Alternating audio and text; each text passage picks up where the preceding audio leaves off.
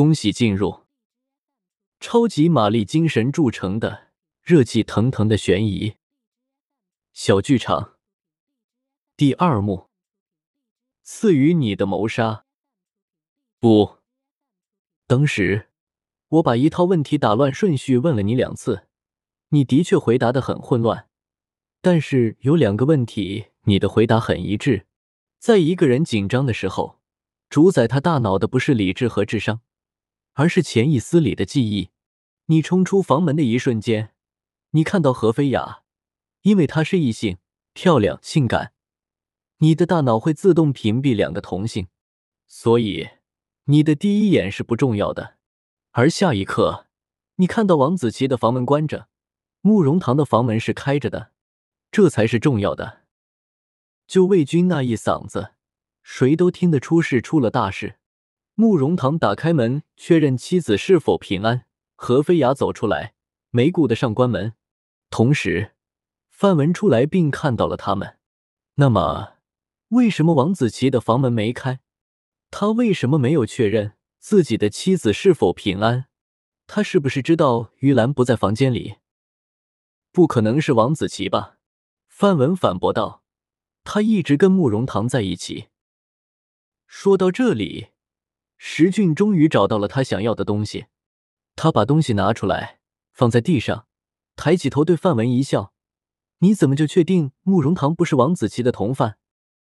今夜，范文遭受了太多冲击，他的脸已经麻木。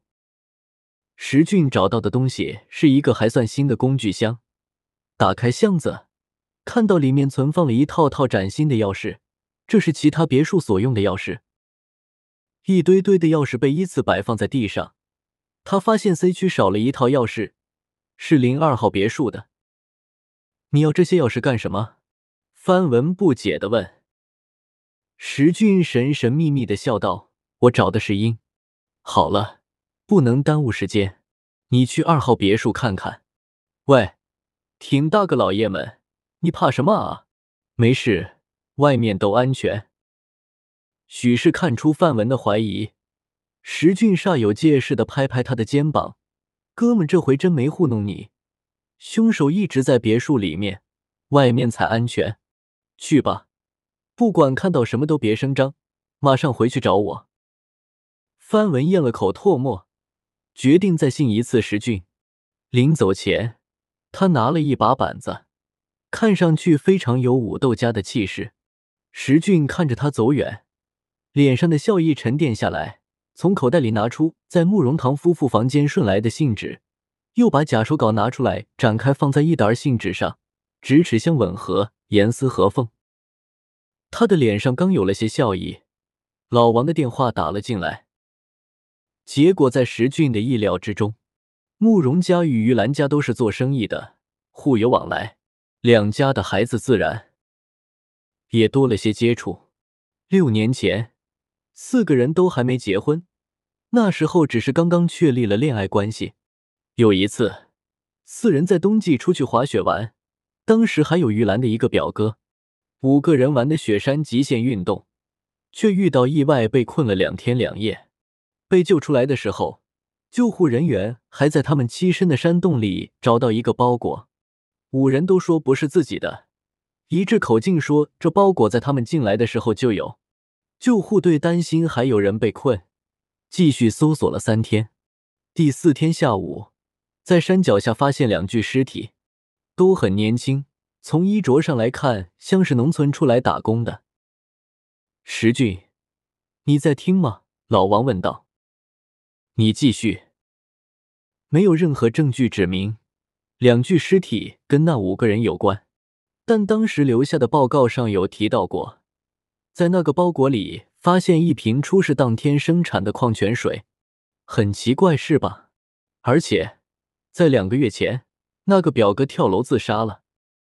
先不说表哥的事，那两具尸体的身份确认了吗？这个不知道。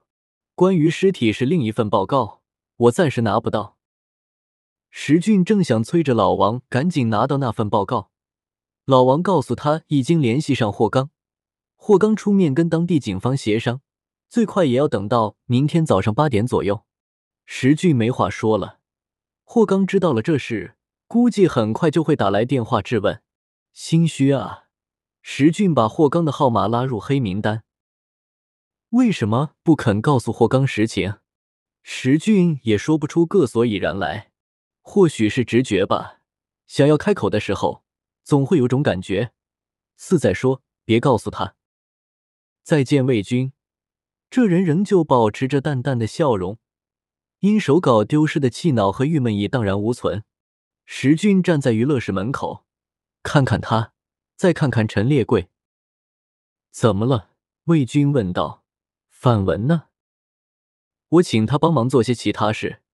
石俊说着话了进去，拉了一把椅子坐在魏军面前。两个人相互打量、揣摩。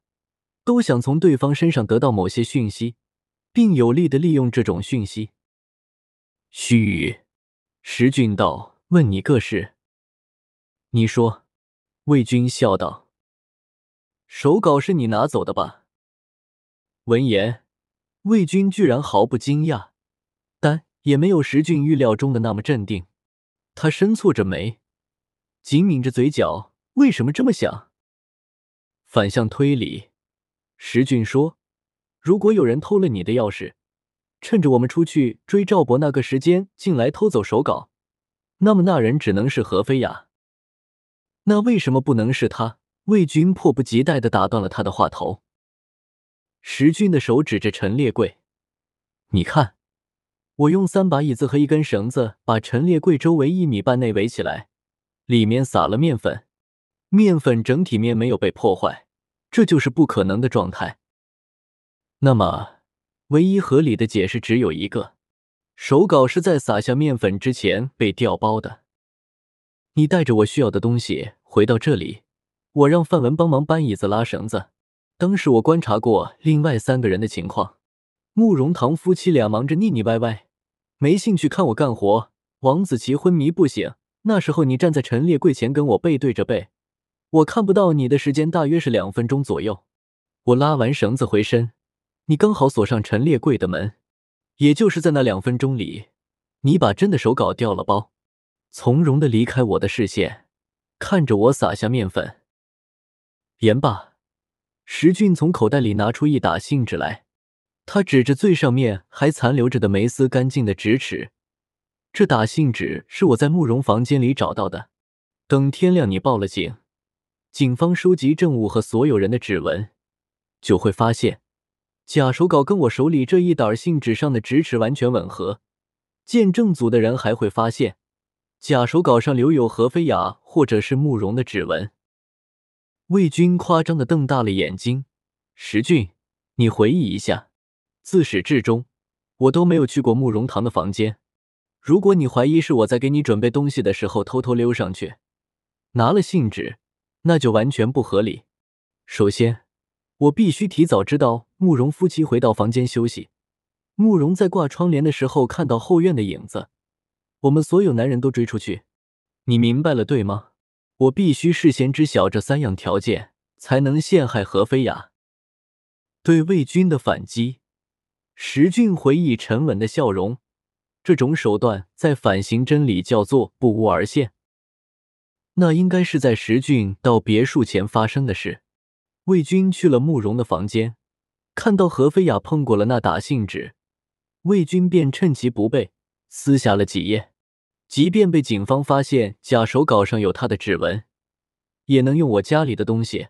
我自然碰过，做合理的解释。但假手稿上有何飞雅的指纹却大不一样。魏军，如果我没猜错。你原计划里没有假手稿一说，你拿走原来的手稿，只留下一个空盒子，这才是你的原计划。好吧，我输了。魏军苦笑着举起手，似在表示自己的无害。但仅凭这一件事，你并不能把我怎么样。人都不是我杀的。对，你不是凶手。石俊忽然眯起眼睛，打量着他。仔细看，你跟魏军真有七八分的相像，亲切。这一次，对面的男人怔愣的格外逼真。真正的魏军还在牢里，是吧？石俊问道。因为通讯不方便，他没办法在每个细节上都叮嘱你做到尽善尽美。但是他真的该提醒你剪掉头发。而你，说到这里，石俊顿了一下，他看着眼前被拆穿真相的男人恼怒的神情，不由得轻松一笑：“你。”还真的什么都不是，别高兴的太早。贾卫军冷了脸，你不过是看穿了我的身份，但是你的任务失败了，手稿的确是丢了。不管是谁偷的，你没有守护好它。今晚死了两个人，你也没有找出凶手，你甚至不知道军哥的目的何在。你叫他军哥，那我该怎么叫你呢？贾卫军拿起手边的红酒，一饮而尽，毫无愧色道：“我也姓魏，叫魏玉。”石俊笑得很不厚道：“你是不是还有个兄弟叫马桶？”魏玉先生很生气，狠狠瞪了一眼石俊。这时候，范文匆匆忙忙跑了回来，到石俊身边低语耳语了几句。石俊收敛了最后一点闲心，起了身，看了看时间。走吧，去找慕容他们。他们上了三楼，敲响慕容堂夫妻的房门后，久久无人应声。石俊一脚踹出去，房门应声而开。屋子里空空荡荡，哪还有慕容堂夫妻的影子？石俊暗骂一声，转身便往下面跑。范文和魏玉也阴沉着脸色，紧跟在石俊身后。石俊一口气跑回自己房间，开灯，翻起自己的衣服口袋。这两混蛋偷了我的车钥匙。三个男人跑出五号别墅，范文还在后面急吼吼的问：“到底怎么回事？”石俊回头指了指魏玉，神色严正。魏玉马上明白了他的意思，这人就是为了防他，才把车弃在半路。结果可好，成全了慕容堂夫妇。三个人在风雪中疾行，连滚带爬，踉跄狼狈。二十分钟后，石俊终于看见了慕容堂夫妇。此时的慕容堂非常狼狈，他跟另外一个男人滚打在一起。从身形上看，那男人正是石俊苦苦寻找的赵博。赵博居然将一个比他小三十多岁的年轻人压倒在地。手里的刀狠狠的刺向慕容堂的喉咙，和着何飞雅的尖叫声，一片血色炸开。石俊疼得嗷嗷叫嚷，挥拳将赵博打到一边，咬着牙将留在手臂上的刀拔了下来。范文和魏玉趁机上前将赵博控制住。赵博在压制下疯癫一般的嘶吼着：“放开我！我要给儿子报仇！”雪崩事件中的死者果然是赵博的儿子。石俊解开腰带，勒紧手臂，减少血液的流失。而从惊恐中缓过神来的慕容堂忽然大叫着扑向赵博，大有弄死对方的架势。可没跑出几步，被石俊一脚踹倒。疼死老子了！石俊捂着伤口，低吼着回别墅。在范文和魏玉的帮助下。赵博被牢牢控制，慕容唐铁青着脸照顾何飞雅，跟在石俊身边，一行人踏上回去的路。一楼客厅里，坐在地上的赵博抬头怒视着石俊，哽咽着叫嚷：“他们害死我儿子和儿媳妇，他们都该死！”石俊火了：“就算你杀了他们，你儿子、你儿媳妇能复活吗？你这么干有意义吗？我一个土埋半截身的人。”我怕啥？石俊大吼：“那你至少为孩子想想，那是你孙子对不对？你杀了人，孩子以后怎么办？”赵博看了看他，低下头，呜呜的哭了起来。焦躁的心情让石俊更加不想面对老人的眼泪。他猛地转身走到慕容堂面前：“你打算怎么办？自首，还是等我送你进去？”我不明白你说什么。慕容堂避开石俊咄咄逼人的目光，下意识的靠近了何飞雅。手臂的疼痛让石俊的心情很糟。他掏出口袋里的相机，让其他人看其中几张照片。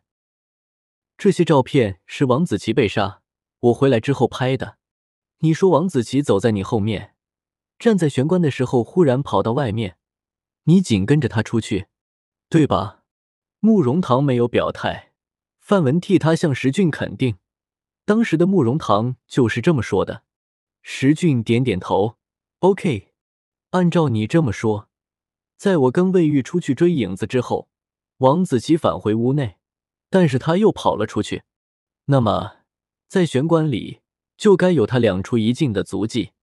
你仔细看看我的相机，我的相机里有大家的足迹，我们几个的足迹符合进出的次数，但是王子琪的足迹却只有一出。那个时候，石俊和魏玉在别墅外，魏玉不可能返回去杀了王子琪。而赵博正在跑向二号别墅，他也没有作案时间。算来算去，凶手只可能是慕容堂，简直是天方夜谭。慕容堂讽刺着：“我为什么要杀他？你有证据吗？”我也想问你，处于什么心态才敢在这里杀人？石俊冷着脸说：“你们在几年前害死了赵博的孩子，如果你们几个都守口如瓶。”就算赵博去告，也奈何不了你们。王子琪受了什么刺激，杀了自己老婆于兰？没等慕容堂开口，魏玉忽然说：“或许我知道为什么。”尽管石俊不愿意借助魏玉的力量，但他已经没有多余的时间来击垮慕容堂的心理防线。魏玉说：“于家人看不起王子琪，于兰几乎把他当成了奴隶，在外面还养了情人。”王子琪也提出过离婚，但是魏玉笑了，戏谑的看着慕容堂。家暴，并不只有男人对女人，有的时候女人也很恐怖。于兰为了家里的面子不肯离婚，并拿当年的事实威胁王子琪，敢离婚就把真相公布于众。王子琪忍受于家人的白眼，忍受绿帽子，忍受于兰的家暴。当他得知于兰买过一大笔保险，受益人是他的时候，杀意的种子开始萌芽。魏玉的一番解释又让客厅的气氛沉重了几分。石俊忽然转了头，看着坐在地上的赵博，王子琪决定动手的诱因是你。他们做贼心虚。赵博用他满是脏污的手指着慕容堂，当年我去告过，但是他们财大势大。我去哪说都没用，王子琪甚至找人打我，威胁我。就是说，王子琪见过赵博，知道他的身份。那么，时隔六年再见赵博，王子琪是什么心情？不对，仅仅是发现赵博还不足以让王子琪杀了于兰。况且，要杀也是杀赵博，跟于兰绝对没关系。魏玉笑了，慕容杀了王子琪这件事上，你到底有没有证据？你这不是放屁吗？石俊没好气的说：“没证据跟你们聊什么？”说着，石俊调出王子琪尸体的面部照片，王子琪临死的表情非常惊恐，好像看到了什么可怕的事情。但凶手是在他身后下刀，他看到的绝对不是凶手。石俊说：“他查看过王子琪身前的石龙，在里面可容身位置上发现两只小小的手印。他把手印照片调出来，让众人看。精彩待续。”